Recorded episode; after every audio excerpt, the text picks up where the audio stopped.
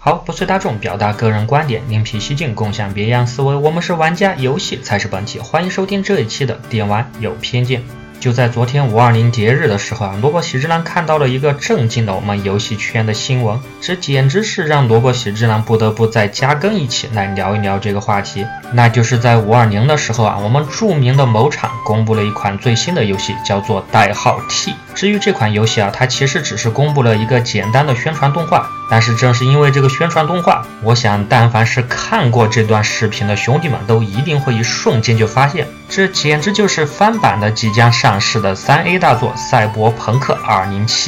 在这段宣传片中，它不管是世界观、风格、人设，还是动作，甚至是 logo，简直可以说是抄袭的毫无避讳。连一点起码的脸面都不需要了。各位有兴趣的小伙伴，不妨去找来看一看这个视频，我想很快的就会变成一个爆款的新闻。而萝卜喜之郎在看了这个宣传片之后啊，也到网上去找了很多的小伙伴们的反应，其中夹杂着一些蛮搞笑的一些评论，这里我读给大家一起来欣赏欣赏。比如有的网友说，这仅仅只是个播片，你们就能看出抄袭吗？还有网友说，这赛博朋克2077都还没发售呢，就算要蹭热度，其实也无可厚非。这毕竟啊，国内的三 A 游戏现在条件还不算成熟，所以说抄袭并没有什么错。还有的网友说啊，出个赛博朋克的风格，这就叫抄袭吗？怎么一些人的眼里就只有波兰蠢驴配做赛博朋克的游戏吗？我们做的就叫做无耻抄袭吗？这些评论，萝卜喜之男简直不知道该说什么好，也就只能呵呵而已了。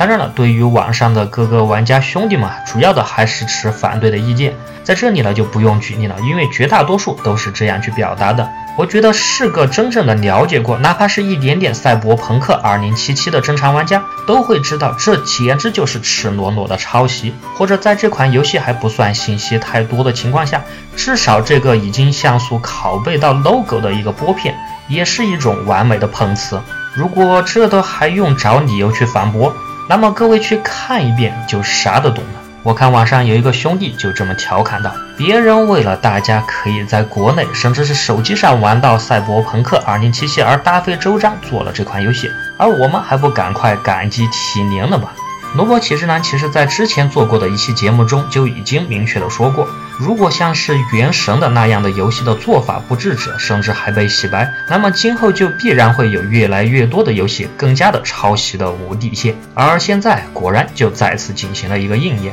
而更何况这已经是今年第二次的抄袭了，而上次的某个公司可是直接就当着宫崎英高的面。直接就发布了《永劫无限》的这款游戏，那款简直是完美抄袭之狼的游戏。而对于这次抄袭的《赛博朋克》啊，也是抄袭的有板有眼。至于这款抄袭的游戏会给我们带来怎样的后果，我们来从以下三个方面来进行分析。首先呢，我想对这款游戏的制作方来说，它可以说毫无疑问的、绝对的是抄袭的很安全的。你可不要觉得这有什么不可思议。首先，《赛博朋克》这款游戏，如果我觉得想要正版引进，这基本上是不可能的。毕竟其中的大量成人要素，这明摆着就不可能过审。那么在国内也就不存在版权的问题。那么既然没有了版权，也就不可能有法律上的纠纷。就算你举报的再厉害，这立案总是要证据的吧？另外的话，这某哈游做的《原神》这款游戏之前的宣传就是一个很好的先例，而这次代号 T 的一个操作啊，在萝卜喜之郎看来，这简直就是翻版的《原神》事件。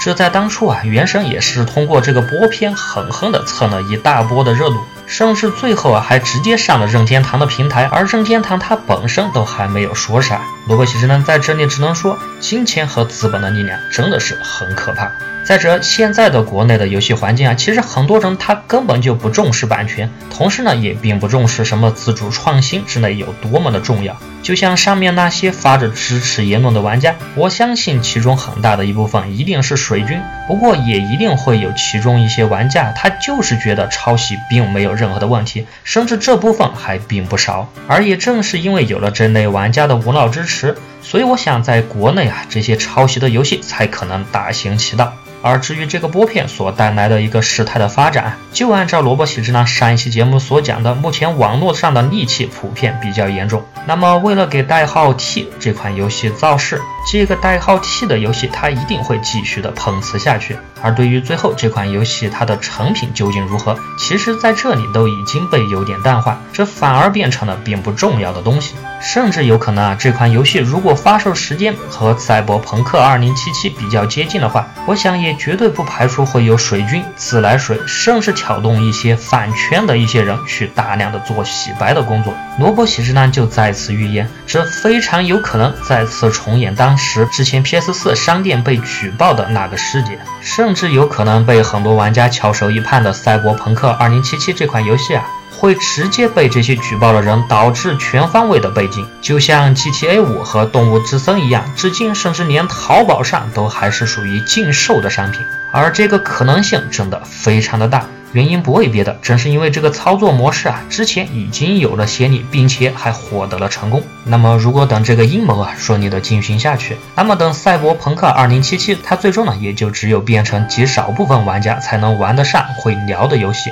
它又就变成了一个小圈子的东西，而玩着这些游戏的玩家也会呼声变得越来的越小，也就不足为惧了。而整个网上的风气也会被那些饭圈一样的控评所垄断。而现在的网民又普遍只有三天的记忆力，事件这一旦压下去，可以说就别再想起来了。而对于这件事情来说，萝卜喜之男觉得对整个国内的游戏行业来说，这必然起到了极其负面的效果。如果这款游戏都取得了成功，那么请问今后谁还会苦心的做自己有特色的游戏？就比如未来一段时间那些世界级的三 A 游戏，你只要没有办法将它引进国内，那么就直接抄不就行了嘛？反正没有版权的问题，玩家也乐于接受。而像是国内的一些，比如说河洛工作室这样的国内的良心的一些厂家呢，它必然也会变得越来的越少，因为何必呢？苦心做出一款好玩的游戏，结果还不如把钱投到去请个小鲜肉代言，或者再加个网络水军，而仅仅只需要用极少的钱，不动脑子的去抄袭一个热门的大作，来的人气高，赚的钱多。你说就单单是为了自己的梦想去做这个游戏，而结果最后还会被市场一次次的否定，我觉得再高尚的人和团队也会觉得自己是傻子吧。所以在这里，萝卜喜之男又可以再次的断言，这像是原神和这次代号 T 游戏的这种碰瓷的模式，竟然已经在大家的唾骂声中逐渐的发芽和成长，并且还有一种越发生长强大的趋势。而今后的国内游戏市场呀，也一定会越来的越喜欢混乱而且没有下限的手游市场。而我们今后可以玩到的很多游戏，我想也一定会变得更加的华丽的同时啊，也更加的唯利是图。就像之前萝卜喜之男经历过的那样，我仅仅是在网上说了某个游戏不氪金，这战斗力和氪金的玩家差的很多，就被很多的玩家抨击，说你既然没有充钱，当然你的战斗力和别人不能同日而语。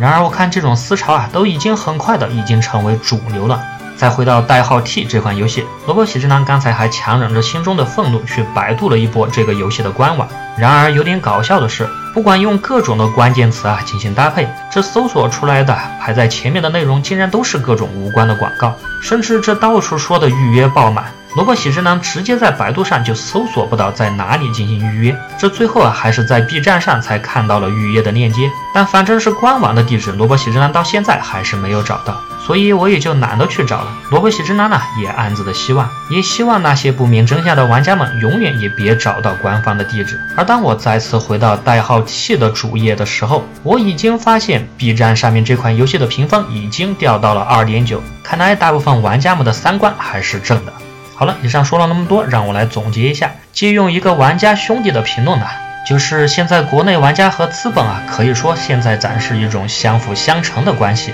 游戏这玩意儿其实也和科技没有什么两样，你的一个旧领域玩气不别人二十多年，市场都还没有，技术也不成熟。这种情况下，如果资本去投入，那么它也就只能整一些网游啊、页游啊、手游之类的新领域。同时啊，也正因为技术不成熟、经验不足，再加上还有来自资本和盈利的压力，那么它也只能从抄袭起家。至于端游和单机啊，我想如果没有奇迹的话，这辈子我们都别指望国产的三 A 游戏了。而萝卜喜之郎也对这句话深信不疑。这归根结底还是市场的作用最为强大。做抄袭游戏的也不是傻子，如果一款抄袭游戏出来没人玩、没人充钱，那可是要亏本的。所以啊，我也只能说，现在的国内的游戏氛围啊，距离一个健康正常的环境，可能还有很多的路要走。对于这样的现象，我们也只能尽到自己的一份力，尽量别去碰，尤其是别傻傻的往里面充钱。请大家共同的保持冷静，也别去被别人轻易的带节奏。